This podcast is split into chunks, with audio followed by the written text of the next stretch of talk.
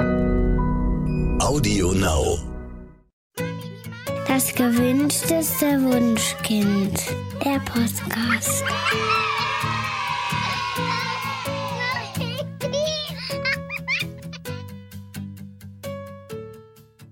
Hallo und herzlich willkommen zu Das gewünschteste Wunschkind, der Podcast mit Daniel Graf und Katja Seide. Ihr Lieben, kennt ihr das? Theoretisch wisst ihr ganz genau, wie ihr mit eurem Kind umgehen möchtet, also zugewandt sein, achtsam, einfach ganz bedürfnisorientiert begleiten. Und ihr wisst auch, dass Schimpfen Quatsch ist, Ungeduld überhaupt nicht weiterhilft und Schreien so gar nicht geht. Und mir geht es im Alltag aber ganz häufig so, dass ich ganz besonders in stressigen Situationen dann doch immer wieder ganz anders reagiere, als ich das eigentlich möchte.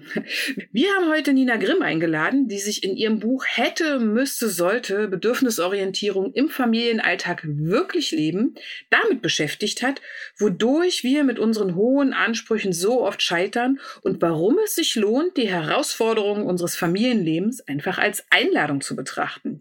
Darüber wollen wir in unserer heutigen Folge mit Nina reden. Ähm, ja, erstmal hallo und herzlich willkommen, Nina. Stell dich doch unseren HörerInnen mal ganz kurz vor. Ein ganz, ganz herzliches Hallo an euch. Es ist mir ein großes Fest, heute hier sein zu dürfen. Mein Name habt, wisst ja schon, Nina Grimm. Ich bin Familienpsychologin und ich war eine von denen, die dadurch, allein schon durch ihre Ausbildung mit extrem viel Wissen Mutter geworden ist, um leider feststellen zu müssen, dass mir das in der Praxis herzlich wenig bringt. Ja. Und ja, und äh, habe mich dann tatsächlich selbst auf eine Reise begeben, weil ich diese Lücke, meine Lücke basically zwischen Theorie und Praxis schließen wollte und rausgekommen ist, hätte, müsste, sollte. Und heute begleite ich Eltern dabei, eben das zu leben, was ihnen theoretisch eigentlich längst klar ist. Ja, cool. Nina, dann äh, lass uns mal sofort in dein Buch springen. Ich ähm, muss tatsächlich sagen, ist, ich habe es ähm, in der letzten Woche durchgelesen und äh, also es war fantastisch. Ich habe ähm, äh, schon lange nicht mehr ein Buch gelesen, wo ich gedacht habe, wow, jetzt habe ich selbst noch mal was gelernt. Ähm, also es ist ein super Buch. Ich mag das sehr gerne und ähm, ich freue mich darüber, ähm, dass wir heute darüber reden können. Gleichfalls. du startest in deinem Buch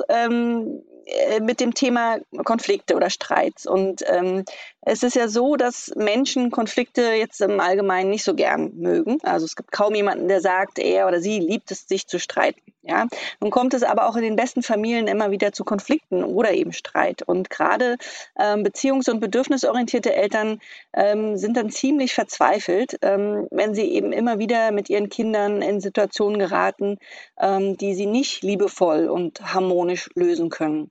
Und du schreibst in deinem Buch, ähm, dass wir diese Konflikte als Geschenk sehen können. Warum?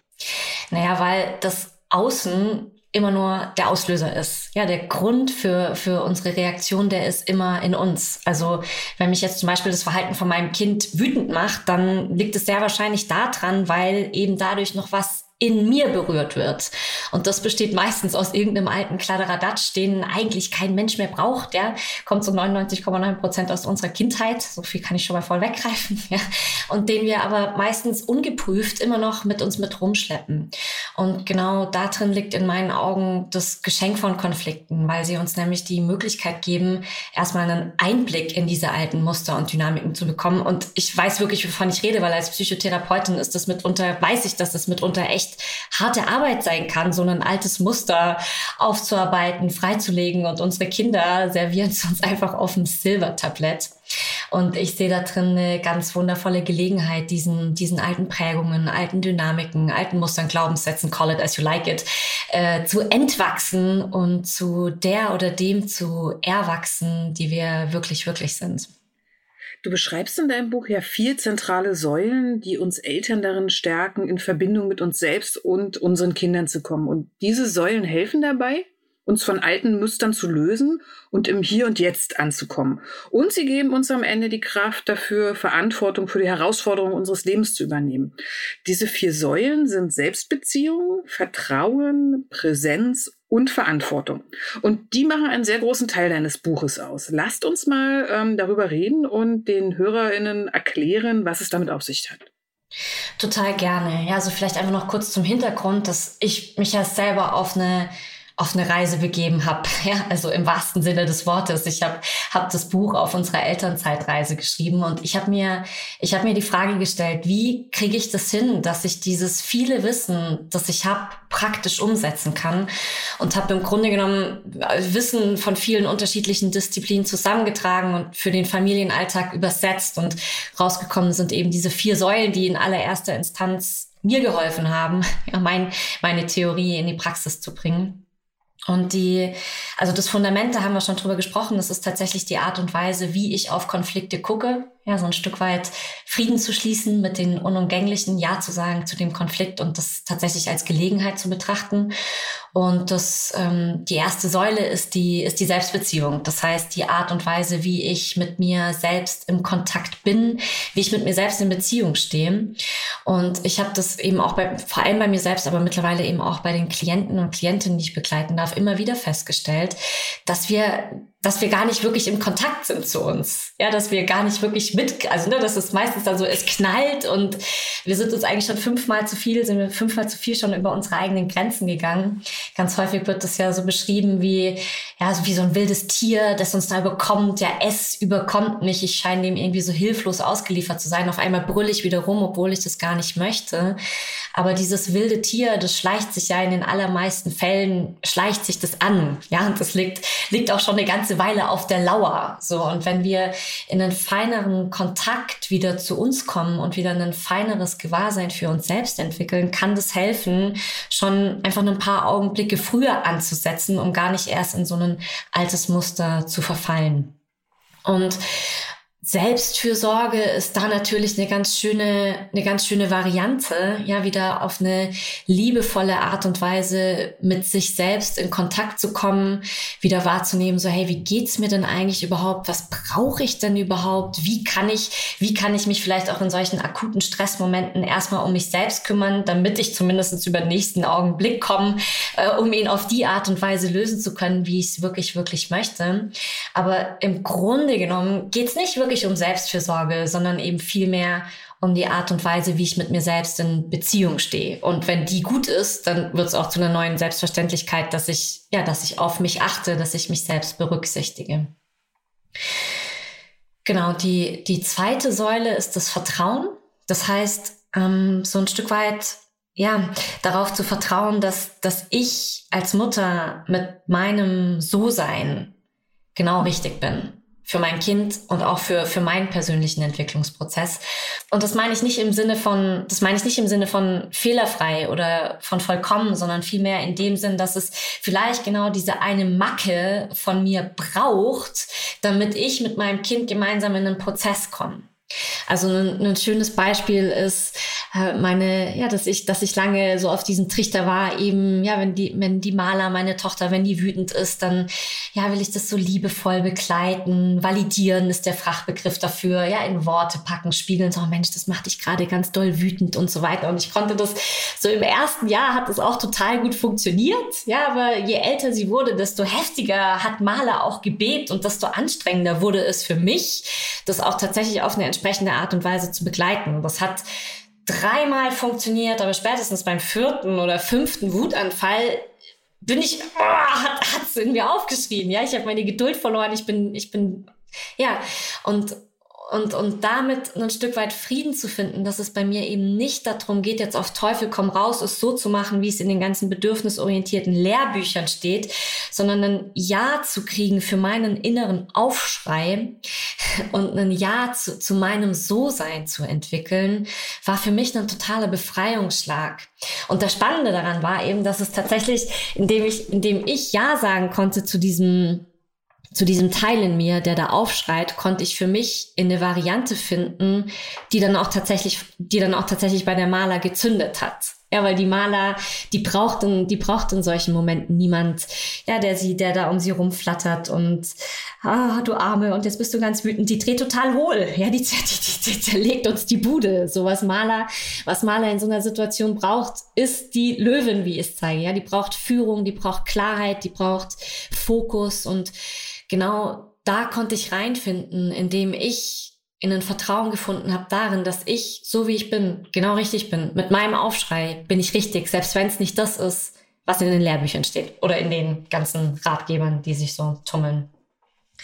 Und die zweite, zweite Facette ist das Vertrauen ins Kind. Ja, so dass wir ganz häufig ja auch schnell in Sorge sind, dass da jetzt irgendwas nicht stimmen könnte, dass irgendwas verkehrt sein könnte, dass es niemals auf Geburtstagspartys eingeladen wird und in der Schule versagen wird und wir wahrscheinlich niemals Enkelkinder bekommen werden, weil unser Kind mit vier gerade das Jackenanziehen verweigert.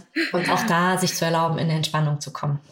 Das, ähm, das hat eine Freundin von mir tatsächlich ähm, gerade derzeit. Ähm, die ist doll verzweifelt, weil ihr Sohn, der ist zwei, ähm, jetzt angefangen hat, ähm, sie beißen zu wollen. Also immer wenn sie ihm die Brust verweigert, dann ähm, äh, versucht er halt sie also zu beißen.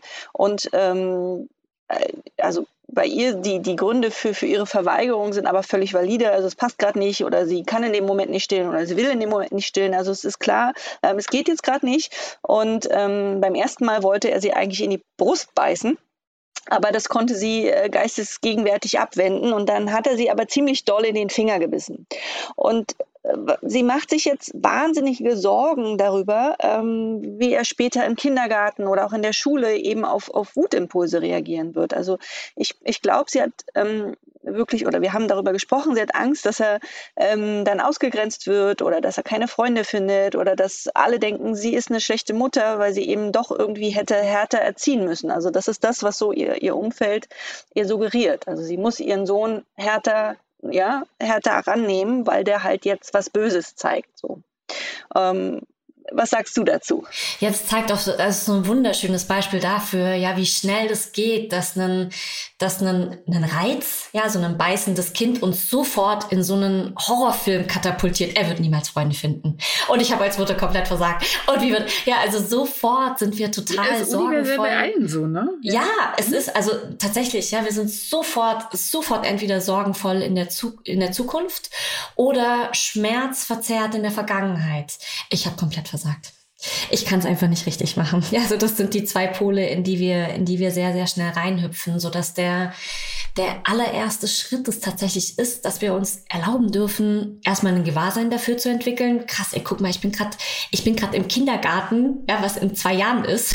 So, ich darf jetzt erstmal wieder hierher kommen.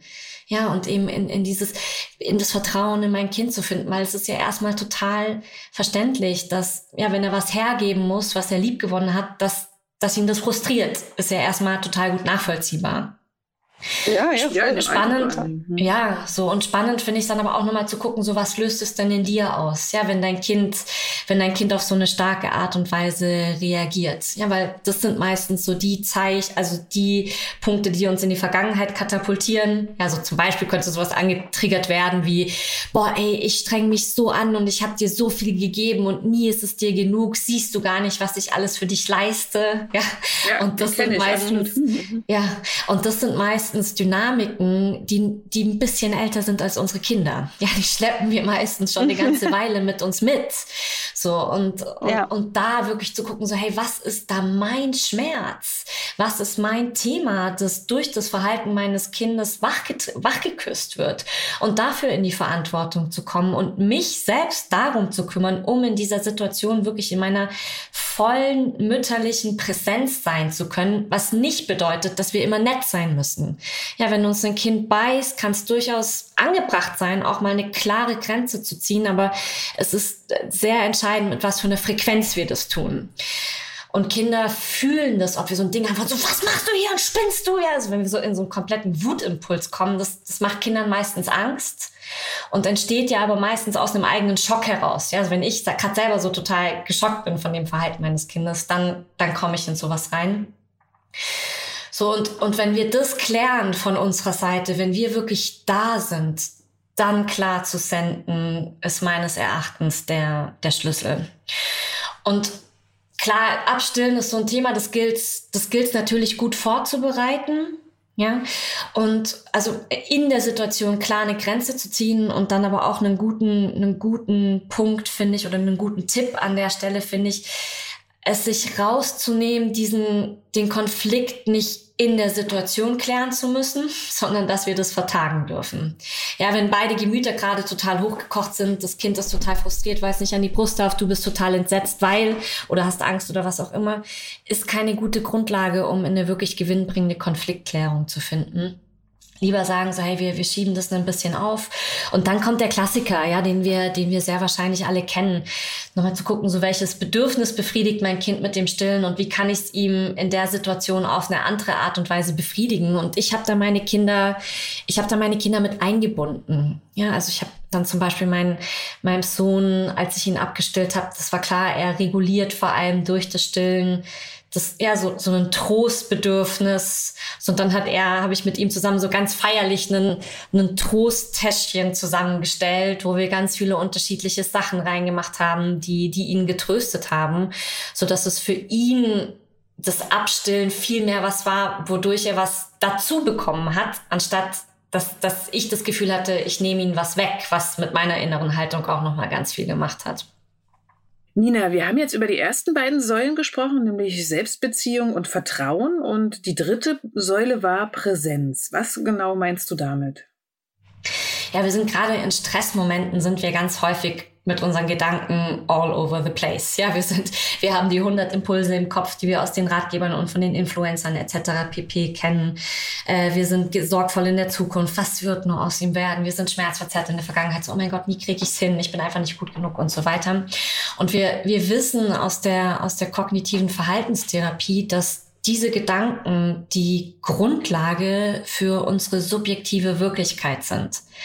Und da gibt es eine total spannende Studie, von Siegel und Payne Bryson haben die gemacht. Die, die haben Studienteilnehmern so einen kurzen Videoclip gezeigt, bei dem die Kameraführung suggeriert hat, dass sie sich auf so einem, auf so einem Pfad befinden. Links und rechts war so dicht bewachsene Fauna und irgendwann hat man in der Ferne das Meer erblickt.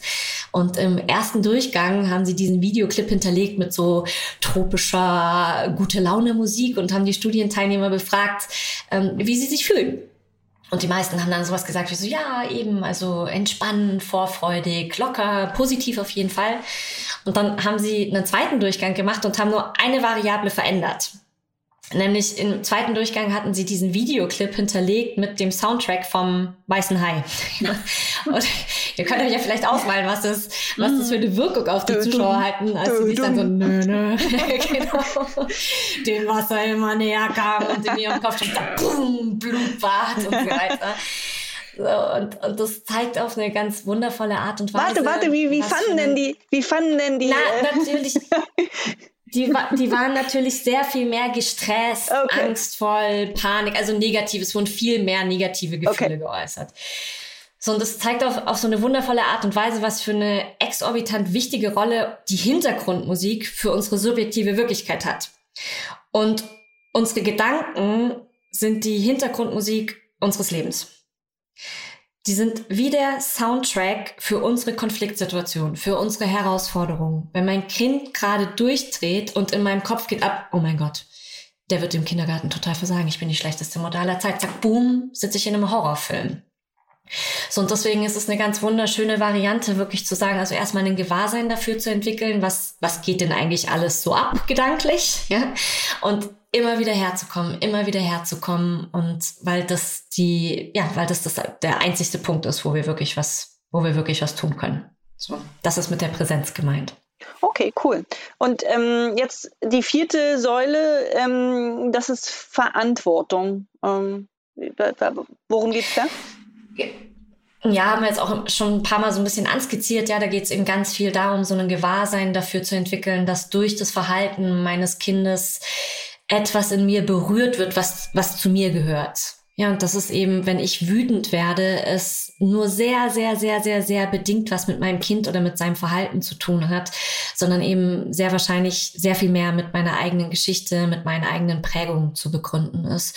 Und dafür in eine Verantwortung zu kommen und dafür Sorge zu tragen, dass ich wirklich als gesunde Erwachsene vor meinem Kind stehe und eben nicht mehr als, als kleines Kind, das gerade selber einen Schmerz durchlebt, beziehungsweise es versucht durch äh, verbale Wutausbrüche irgendwie doch noch zu lösen. Genau. Nina, nun arbeiten ja beziehungs- und bedürfnisorientierte Eltern oft wirklich ganz, ganz stark an sich und sind total motiviert, etwas zu ändern. Und die sind meist auch sehr reflektiert und, und selbstkritisch und verantwortungsbewusst. Und trotzdem kommt es vor, dass sie immer wieder in alte Muster zurückfallen und dann trotzdem nochmal schimpfen. Warum fällt es uns so schwer, diese wirklich unguten Strategien abzulegen? Also hier, jetzt tauchen wir tief ein in das, in das verhaltenstherapeutische Jargon. Ja, Achtung, es kommt ein Wort, da könnte man meinen, ich kriege einen Hustenanfall. also das, das Schlagwort hier heißt Verstärkerkontingenz. So, wenn wir, wenn wir wenn wir eigentlich theoretisch längst wissen, dass es keine gute Idee ist, mein Kind anzuschreien, wenn ich Stressmomente habe. Ja, und ich habe schon geguckt, so Mensch, wie kann ich denn für mich Sorge tragen, damit dass ich in meiner Kraft bin. Ich weiß, dass da eigentlich mein eigenes inneres Kind on fire ist. Ich habe Strategien erarbeitet, wie ich, wie ich dieses innere Kind versorgen kann, wie ich mich mit dem gesunden Erwachsenen verbinden kann, etc. pp. Ich habe das alles gemacht und trotzdem passiert es noch. Kommt, kommt vor. Ja, habe ich, kommt, kommt, kommt mitunter vor. Gar nicht so selten tatsächlich. Ist es spannend, darauf zu gucken, was denn dieses Verhalten, also in dem Fall das Schreien, noch für eine Funktion für dich hat. Und das lässt sich am besten, wie ich finde, mit, mit also mit, mit einem Raucher erklären tatsächlich.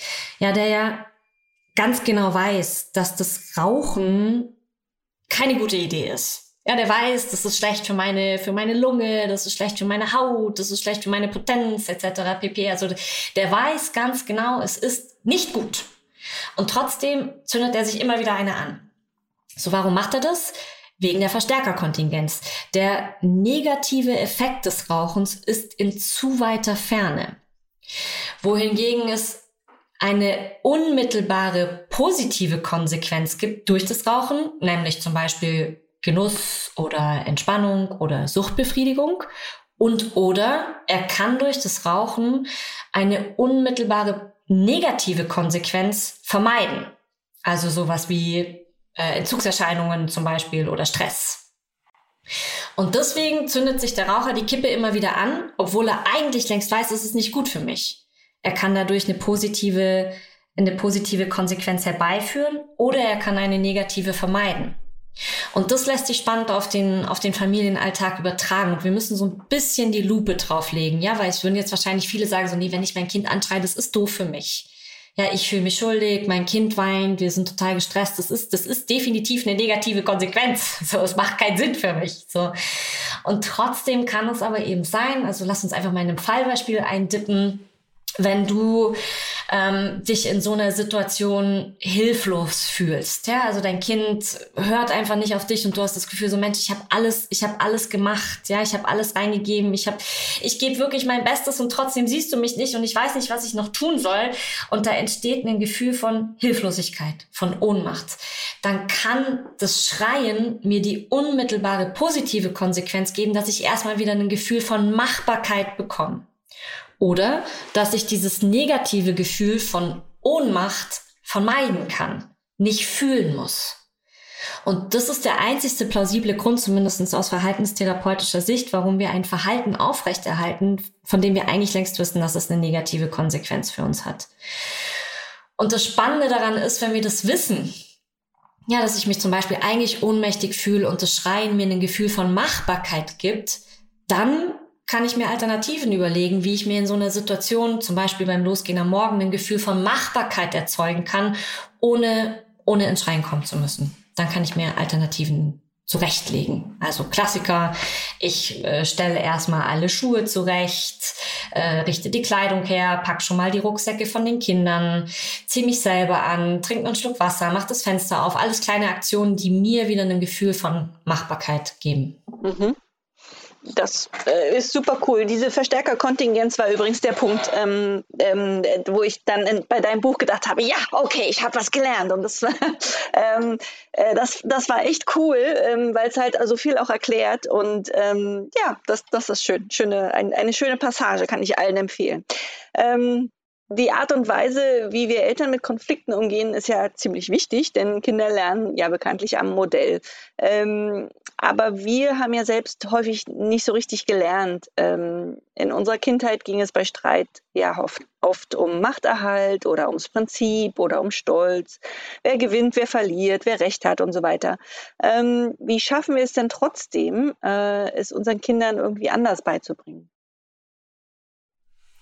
Ich finde es da total wichtig, dass wir uns authentisch zeigen. Also, dass wir aufhören, unseren Kindern irgendwie was vorzugaukeln, von wegen, wir haben die Weisheit schon mit dem Löffel gefressen, sondern uns da wirklich, also wirklich auf Augenhöhe gehen und sagen, so, guck mal, ich kann das auch noch nicht, ich kann das auch noch nicht perfekt. So, und ich will's lernen und ich möchte es gern, ich möchte es gern mit dir zusammen lernen. So, lass, lass uns doch mal gucken, das ist das, was ich mir wünsche das ist das, was ich für unsere Family will. Wie ist es denn bei dir und wie, wie können wir es gemeinsam schaffen, dahin zu kommen? Und ich denke, der entscheidende Faktor ist, dass, dass, ja, wieder, dass wir als Erwachsene wirklich in die Verantwortung gehen, in diesen für diesen Lernprozess und eben diesen Anspruch zu loslassen, dass irgendwie unser Kind jetzt auf uns zukommen müsste und sich irgendwie entschuldigen soll oder irgendwie, dass, dass unser Kind sich verändern muss, das, sondern dass wir, dass wir sind die Erwachsenen und das bleiben wir auch und da gehört für mich voll, also für mich ist, ist wahre Stärke, sich auch in seiner Schwäche zeigen zu können. Und deswegen ist für mich oberste Prämisse, lasst uns, lasst uns authentisch sein. Und wenn wir selbst nicht wissen, wie es geht, uns genau damit zu zeigen. Ja, Nina, im letzten Teil deines Buches geht es um ganz konkrete Situationen, die äh, im Alltag fast aller Familien häufig vorkommen. Da gibst du dann Tipps und Tricks, ähm, wie man die auf ähm, ja, beziehungs- und bedürfnisorientierte Art und Weise lösen kann. Ich würde vorschlagen, dass wir uns ein paar Beispiele mal gemeinsam angucken. Ähm, ein Thema, was mich streckenweise relativ wahnsinnig gemacht hat, war die Einschlafbegleitung. Mhm. Ähm, ich traue mich gar nicht zu erzählen, wann mein Kind endlich alleine in den Schlaf fand. Er war acht Sag Jahre mal. alt, acht Jahre ja. alt, als er das allererste Mal alleine einschlief. Also ähm, bis dahin habe ich, glaube ich, durchgehend irgendwie schon zehn Jahre mit meinen Kindern am Bettrand verbracht. Ich für mich habe irgendwann die Lösung gefunden, diese Zeit einfach sinnvoll anders zu nutzen. Aber ich weiß, dass das ähm, gerade in, in Foren und sozialen Medien immer ein ganz, ganz großes Thema ist, weil viele ähm, diese Zeit als verloren sehen, weil sie immer sagen, ich brauche auch abends Zeit für mich selbst und wenn ich dann neben dem Kind einschlafe, fehlt mir das einfach. Nina, was empfiehlst du denn ähm, Eltern, die von dem Thema ebenso genervt sind, wie ich es damals war? Mm, also ich finde auch hier ist wieder so eine ganz zentrale Komponente, wirklich auf die Bewertung der Situation zu gucken. Und mir hilft es, und also mein Kind ist, die Maler ist jetzt übrigens auch sieben und ich begleite sie auch immer noch im Schlaf, nur das mal so by the way. und, ja, und mir hilft es einfach, mir das, also diese Zeit, die ich mit ihr im Bett verbringen darf, es klingt jetzt kitschig, aber als die, als die schönste, schönste Zeit des Tages zu betrachten. Weil gerade weil sie schon so flügge ist, ja, und eigentlich groß nichts mehr mit mir zu tun haben will, ist so dieses ganze Reframing des Abendprogramms so das, wo ich sage so, hey, das ist, das ist unsere schönste Zeit. Also raus aus dem so, oh mein Gott, das müssen wir irgendwie noch gucken, dass wir das irgendwie über die Borde kriegen und so, keine Ahnung, ich habe eigentlich auch keinen Bock mehr, ja. Sondern zu sagen so, nee, wir machen uns das, das, also das hat mir so geholfen, zu sagen so, hey, das ist, ja, das ist die schönste Zeit unseres Tages. Wir machen es uns richtig schön. Wir, wir, wir spielen noch was, wir lesen noch was, wir gehen zusammen ins Bad, wir sind uns nah, wir kuscheln, wir erzählen uns vom Tag etc. pp. Das hilft mir ungemein, dass ich selbst in den Frieden komme, dass ich selbst zur Ruhe komme, dass ich selbst runterfahre und das ist zumindestens nach meinen Erfahrungen das Einzige, was hilft, um die Einschlafbegleitung zu beschleunigen. Ja, weil wenn ich ähm, wenn ich irgendwie am Bettrand sitze und mir innerlich schon irgendwie denke, so, oh Mann, ey, schlaf endlich ein, schlaf endlich ein, warum dauert das so lange? Ja. Also, die Kinder merken das, die haben, un, die haben ja so unfassbar feine Antennen, ja, und deswegen ist, denke ich, das Beste, was wir tun können, darauf zu gucken, so wie kann ich selber runterfahren, wie kann ich selber entspannen und wie gesagt, für mich war es, mir das vor Augen zu führen, dass es ja, dass das so eine, dass das eigentlich so ein heiliger Moment ist, meine Kinder beim, beim Loslassen begleiten zu dürfen, beim, beim Einschlafen begleiten zu dürfen und ja, das hat mir geholfen, zumindestens. Was zu dem Thema ähm, ja für mich auch eine Erleuchtung war, ähm, dass das Schlafbedürfnis von Kindern durchaus sich verringert. Also was man mhm. merkt, so um den ersten Geburtstag herum, ähm, wo viele Eltern wirklich genervt sind, weil es länger ja. dauert, ist es auch so, dass einfach der Schlafbedarf abnimmt. Das heißt, wenn das Kind im Schnitt eine Stunde weniger Schlaf braucht, mhm. dann dauert es abends natürlich umso länger. Und das muss man natürlich ja. auch berücksichtigen. Ne? Ja, ja, super cool, dass du es ansprichst. Das sind natürlich die ersten Faktoren, auf die man immer erst erstmal gucken muss. Ja, also was kann man so ganz pragmatisch auf der Verhaltensebene was kann man da noch verändern? Ja, hilft es einfach, die Schlafenszeit eine Stunde nach hinten zu verlegen. Ja, oder nach wir, vorne. Manche sind auch oder nach vorne. müde, um einzuschlafen. Ja, ne? ja, genau, tatsächlich. Ja, manchmal gibt es tatsächlich schon so irgendwie so einen Punkt, so irgendwie um sechs, halb sieben, wo die eigentlich schon angezogen ins Bett fallen könnten. Total. Und ähm, also das als allererstes immer angucken. Ja, auch so sind die aus, sind sie genug ausgelastet, konnten sie, können sie gut runterfahren etc. pp. Also das immer vorne wegschalten. Und trotzdem passiert es ja, aber dass wir all das abgescreent haben, abgegrast haben und trotzdem dauert es ewig, ja, oder das Kind steht wieder auf und turnt nochmal rum und macht mal das Licht an und will noch ein Buch und noch ein Lied. Und, und da denke ich, ist das Einzigste, was uns, was uns bleibt, zu gucken, dass wir, dass wir in der Ruhe bleiben, dass wir, ja, oder, und, oder auf eine, auf eine konstruktive Art und Weise mit der Wut umgehen können, die sich da mitunter anbahnen kann.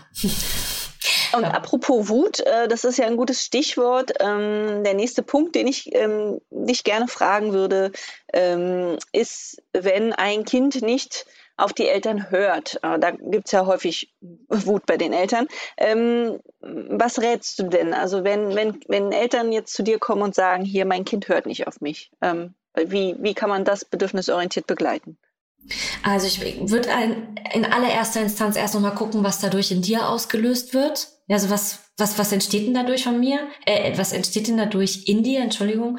Also ja, zum Beispiel sowas wie so, boah, niemand kümmert sich um mich oder nie werde ich gehört oder siehst du mich nicht. Ja, und das sind ja, das, also man hört es schon an diesen, allein an den Sätzen, dass das meistens Sachen sind, die, die total ja, die, die Asbach uralt sind, die wir schon seit Jahrzehnten mit uns mit rumschleppen und die in den allermeisten Fällen nur noch ganz, ganz wenig mit dem zu tun haben, was, was gerade tatsächlich ist. Natürlich löst das Verhalten, ja, das küsst es in mir wach und natürlich ist es nicht in Ordnung, wenn mein Kind meine Grenzen übergeht, übergeht etc. pp. Und das heißt nicht, dass wir das einfach stehen lassen sollen, aber es ist ganz entscheidend, mit was für einer inneren Haltung ich, ich dem begegne. Und wenn ich selber in einem Schmerz gefangen bin, dann tue ich das eben meistens auf eine Art und Weise, die mir im Nachhinein Nachhinein leid tut. So deswegen, deswegen als allererstes immer gucken, was, was wird dadurch in dir berührt? Was kannst du dazu beitragen, dass du wirklich da bist als die gesunde Erwachsene, der gesunde Erwachsene, der, der oder die du wirklich, wirklich bist? Ja, und eben nicht mehr gefangen zu sein in einem alten kindlich defizitären Schmerz. Und dann jetzt beim Thema Wut finde ich es total wichtig, dass wir es uns wirklich so als Faustformel nehmen dürfen, dass, dass Kinder nicht davon lernen, was wir ihnen predigen, ja, sondern dass die, dass, dass die meistens genauso werden, wie wir sind ja, die, die ahmen uns nach. Kinder lernen am Modell und deswegen finde ich es die eleganteste Art und Weise, unseren Kindern vorzuleben, was wir, was wir ihnen selbst predigen. Ja, also was sagen wir zu unseren Kindern? Wie, gehst, wie geht man mit Wut um? Ist vollkommen okay, wütend zu sein, mein Schatz, aber es darf niemandem wehtun. Hau doch einfach in den Kissen. Ja, so dass ich das meinen, meinen, meinen Klienten empfehle, eben sich genau auf das zu beziehen, was sie auch schon mit ihren Kindern besprochen haben. Also dann eben tatsächlich auch selbst zu sagen, so, boah, ich merke, da kommt gerade da tut Monster in meinem Bauch. Ja, ich, ich bin da mal eine Runde beim Kissen. Äh, und oder was, was ich eben auch, also ne, bei mir funktioniert ins Kissen schlagen nicht so, auch wenn das was ist, was meine, was für meine Kinder gut funktioniert. Mm, mit den Kindern Strategien zu besprechen, auf die du dich dann beziehen kannst. Also ich habe zum Beispiel, das ist mein Liebling, ich habe so einen zweiten, ich habe so ein zweites Ich, das ist meine, so das ist mein Wut-Ich und wenn ich dann wütend bin, dann fange ich an auf Österreich zu fluchen und dann finden das meine Kinder irgendwie witzig. Und ich habe auch noch meinen Kanal, wo ich das alles rauslassen kann, diese gottverdammte Scheiße. Ja, so, und jetzt wird dieser Bereich in Rot hier, Entschuldigung.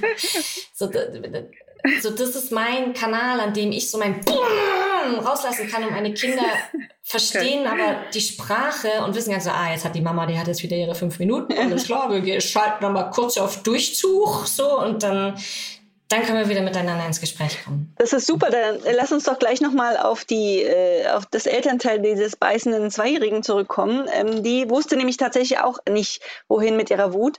Ähm, und, und sie meinte, sie hat sowas wirklich noch nie gefühlt. Also es war das erste Mal, dass in ihr das so brennend aufgelodert ist, dass sie ähm, Angst auch gehabt hat. Und ähm, ich weiß das noch von, von einer Freundin aus Kindertag, also von, vor, vor zehn Jahren, als meine äh, ersten Kinder klein waren, ähm, die hatte ihre damals Dreijährige wirklich quer durch den Raum geschleudert, weil die mit Absicht auf das Baby getreten ist. Und die hat hinterher auch gesagt, also es ist, sie hat das nicht mehr mit Bewusstsein gemacht, sondern da ist irgendwie so ein Wutding in ihr hochgekommen. Und ähm, ja, also ähm, was machen wir mit, mit dieser Wut? Also deine, deine Idee der, der, dieser zweiten Persona finde ich süß, aber ich weiß nicht, ob, ob wenn da so eine krasse Sache da vorkommt, ob das in dem Moment dann funktioniert. Gibt es da noch andere Möglichkeiten? Ich finde es erstmal wichtig, uns vor Augen zu führen, dass in solchen Situationen Kräfte in uns wirken, die unfassbar stark sind. Ja, wir wissen ja zum Beispiel, also jetzt gerade bei dem Beispiel mit deiner Freundin von dem Kind, das hier in die Brust beißt, ja, da, da werden ja Urthemen berührt ja, also wie, also eine Brust, die weibliche Brust ist ja so ein Symbol für, ah, für unsere Fruchtbarkeit, aber auch für unsere Verletzbarkeit, für unsere, für unsere sexuelle Lust im Grunde genommen. Und das ist ja wirklich was, was boah, über Jahrhunderte weg so krass beschnitten worden ist und so krass unterdrückt worden ist. Und wir wissen aus der Epigenetik, dass dass in unseren Zellen tatsächlich noch die Erfahrungen von bis zu drei Generationen vor uns drin sitzen, ja, die, die sind einfach, die sind wie mitvererbt und das sind Kräfte, die wirken in uns, selbst wenn wir selbst jetzt nie irgendwie, ja, schon mal gebissen worden sind, verletzt worden sind, schlimme Dinge erfahren haben. Wenn es in den letzten drei Generationen irgendetwas in dieser Form geschehen ist, und das ist sehr wahrscheinlich, wenn wir uns unsere Geschichte angucken, dann wirkt es in uns. Und da werden Kräfte, da werden Kräfte aktiviert, die sind übermannend und die sind überwältigend. Und ich führe das deswegen an, weil ich das total wichtig finde, dass wir in solchen Situationen nachsichtig auf uns blicken. Ja, wir wissen alle, dass das nicht Golden Standard ist, ein Dreijähriges durch den Raum zu pfeffern.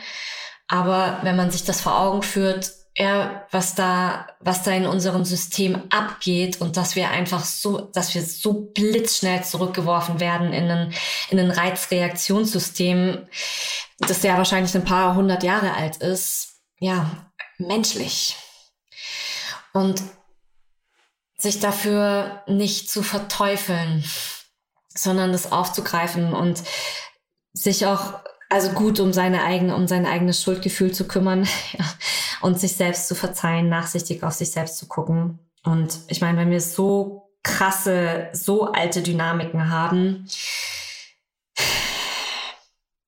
symbolisch auflösen, wirklich nochmal genau auch da nochmal hingucken, so hey, was wird da in mir, was ist der, ja, was ist der, aber auch nochmal, weißt du, nee, ich finde auch so, so eine gewisse Art Beschützerinstinkt ist auch in Ordnung. Ja, zu sagen so, hey, wenn jemand absichtsvoll auf mein Baby tritt, will ich nicht aufhören, das zu verteidigen.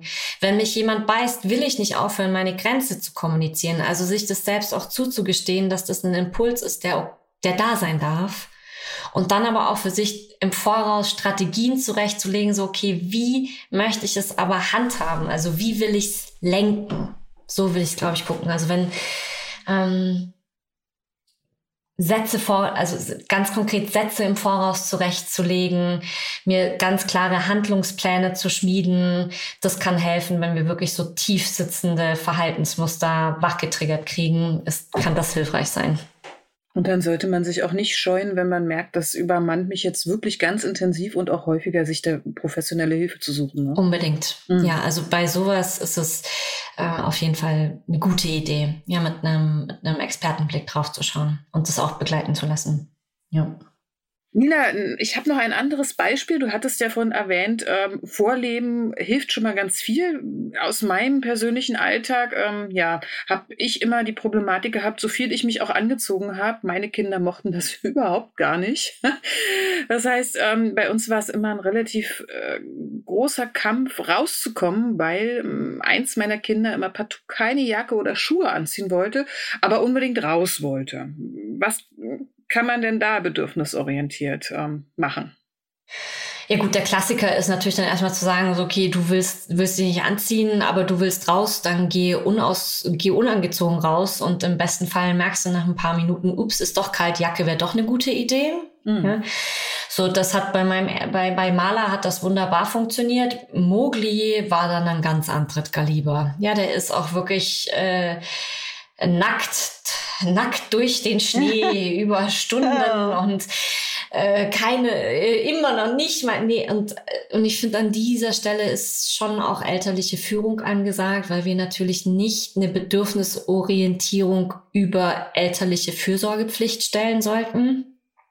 Es gab mal irgendwie einen Fall, wo eine, wo eine Frau in der Stadt von der Polizei angehalten worden ist, irgendwie bei minus sieben Grad mit einem nackten Kind im Fahrradsitz. Im Fahrradsitz, ja. Mhm, das haben wir auch im Buch beschrieben, ja, ja. Ja, ah ja, genau, habe ich das von euch. Siehst du, ich habe ja gesagt, ihr seid meine ja. Idole. Ja, genau. Also das ist das beste Beispiel dafür, dass es ähm, ja, also dass, dass es Grenzen gibt. So, und dass wir, Absolut, ja. dass wir, dass wir das nicht, und was ich halt eben ganz häufig beobachte, jetzt mal so ganz unter uns, ganz unter ist uns. das, ist das eben. Mit 50.000 Zuhörern, aber ZuhörerInnen, aber. bleibt trotzdem unter uns. So, dass, dass ganz viele Eltern Bedürfnisorientierung als Ausrede nehmen, um nicht in den Konflikt gehen zu müssen. Ja, das kann sein, ja. So, weil es ange oder in ersten, im ersten Augenblick angenehmer erscheint zu sagen, sehr gut, Schatz, dann sitzt er halt nackt im Kindersitz, ja, bei minus sieben Grad, anstatt zu sagen, so, okay, ich halte es aus, dass du mich vielleicht auch gerade mal doof findest. Mhm. Oder ich halte es aus, dass ich hier vielleicht gerade einen Wutanfall begleiten muss und so weiter. Also ganz häufig erlebe ich das, dass, dass Eltern es fürchten, in den, in den Konflikt zu gehen, in die Reibung zu gehen und es fast schon ein existenzieller Faktor geworden ist, dass wir es unseren, dass, dass wir es unseren Kindern ja recht machen wollen, dass wir ihnen ja keinen Frost zumuten wollen. Ja, ich glaube, das ist auch so eine ganz grundlegende Angst. Also ich würde gar nicht so sehr immer Vorsatz unterstellen, sondern ich glaube, viele haben auch große Schwierigkeiten damit, ähm, sich zu fragen, wo ist die Grenze? Also bis wohin ist es noch in Ordnung, meinem Kind zuzugestehen, was es möchte und wo muss ich eingreifen? Und da besteht einfach Unsicherheit und auch die Angst, dass ich zu früh eingreife, dass es dann eben nicht mehr in Anführungsstrichen bedürfnisorientiert ist, sondern dass ich quasi gegen diesen Status verstoße und deswegen diese Unsicherheit merken die Kinder natürlich auch und dann fangen die auch an, ähm, mehr nachzufordern und nachzufragen, wo ist die Grenze? Wie weit kann ich gehen? Und man gerät dann relativ schnell in eine Position, wo man dann, ähm, ja, ängstlich guckt, was darf ich noch tun und was nicht. Und das ist auch wichtig, dann Eltern zu ermutigen, zu sagen, es gibt gewisse Grenzen und für die könnt ihr einstehen. Und gerade für, fürs Kind, für die Fürsorge habt ihr wirklich ähm, die Verantwortung übernommen. Mhm. Ja, danke, dass du es nochmal noch mal betont hast, Daniel. Es geht natürlich, also ich glaube auch, ich, das ist nicht absichtlich, ja, das ist nicht bewusst, sondern ich glaube, also das manchmal ist schon. Ich erwische mich ja selbst, dass es mir manchmal bequem ist und sage, ach komm, ist die Verantwortung des Kindes. Ähm, es ist teilweise bequem, aber ich glaube, ganz häufig ist es wirklich Angst. Ja, absolut. Angst ist definitiv der treibende Faktor hier, sei es jetzt, sei es jetzt Angst, bedürfnisorientiert äh, zu versagen oder eben Angst, einen Konflikt, ja, schaffe ich das jetzt, diesen Konflikt zu halten? Schaffe ich es, sie zu begleiten, wenn sie wieder wütend wird oder gebe ich ihr halt doch nochmal den zweiten Lutscher, ja, obwohl ich weiß, es ist eigentlich nicht gut genug. Ja, also so, ähm, da ist Angst auf jeden Fall ein treibender Faktor. Und ich denke, was, was jetzt aber auch gerade in deinen Worten nochmal so schön rauskam, Danielle, ist, dass wir ganz, ganz häufig gedanklich damit beschäftigt sind, es richtig machen zu wollen, es Hauptsache bedürfnisorientiert machen zu wollen oder artgerecht oder was auch immer. Ja, und in, dass es in meinen Augen viel, viel mehr darum geht und tatsächlich auch mit die größte Herausforderung dieser Elterngeneration ist, dass wir es uns wieder erlauben dürfen, es auf unsere Art und Weise zu tun. Und, und, und, und nicht mehr so mit verbissenen Zähnen unbedingt das Richtige machen zu wollen, sondern wirklich erstmal wieder in den Kontakt zu kommen zu uns und in eine Verbindung zu meinem Kind und von hier aus fühlen wir ja auch wieder, was stimmt und was dran ist und was nicht. Also ja, es kann ja wirklich durchaus sein, ich bin tatsächlich mehr, tatsächlich eine kleine Frostbeule und es kann ja wirklich sein, dass es für mein Kind wirklich okay ist, ohne Mütze und ohne Jacke rumzulaufen, während ich Schal und Handschuhe trage. Ja, so, aber es kann eben auch sein, dass es, ja, dass es durchaus dran sein kann, zu sagen, so, hey, mein, mein Kleiner jetzt bis hierhin und nicht weiter Ja, und dann wieder der Klassiker, jetzt kommst du entweder nackt in die Trage unter meine, unter meinen Mantel oder, oder wir ziehen den Wollpullover an. Und ich denke, die Weisheit oder das Wissen finden wir, finden wir am allerbesten, wenn wir es uns erlauben, wieder in Verbindung mit uns selbst zu kommen. Weil ja hier meines Erachtens ein Wissen liegt, was jeden gottverdammten Erziehungsratgeber in den Schatten stellt. Ganz genau. Ähm, jetzt kommt natürlich ein bisschen ein widersinniger Rat. Also wenn ihr das Bedürfnis habt, ähm, ja, das mehr zu können, dann können wir euch ja jetzt an der Stelle am allerbesten Ninas Buch ans Herz legen, weil ihr dann noch mal ganz genau nachlesen könnt, wie es denn funktioniert, besser wieder zur Intuition zurückzukommen. Ne? Also ähm, ja, legen wir euch wirklich wärmstens ans Herz. Ich sage nur mal, wie es heißt. Es heißt hätte, müsste, sollte. Im Kösel Verlag erschienen und wir haben das natürlich für euch auch noch mal in den Shownotes verlinkt und hier sind wir schon wieder am Ende unseres Podcasts. Ich bin ein bisschen traurig, Nina, äh, weil ich glaube, ich könnte dir noch stundenlang zuhören. Ähm, du hast auch noch ganz, ganz viele andere Tipps in deinem Buch, also schaut unbedingt rein. Ähm, ja, ganz, ganz klare Leseempfehlung von uns. Vielen, schön, dass du da Dank. warst. So schön bei euch gewesen sein zu dürfen und danke fürs Zuhören. Ja, ihr Lieben. Und ja. wir, wir freuen uns, wenn ihr in 14 Tagen wieder mit dabei seid, dann mit einem neuen spannenden Gast. Für heute sagen wir vielen Dank und auf Wiedersehen. Tschüss. Tschüss. Das war der Podcast vom gewünschtesten Wunschkind.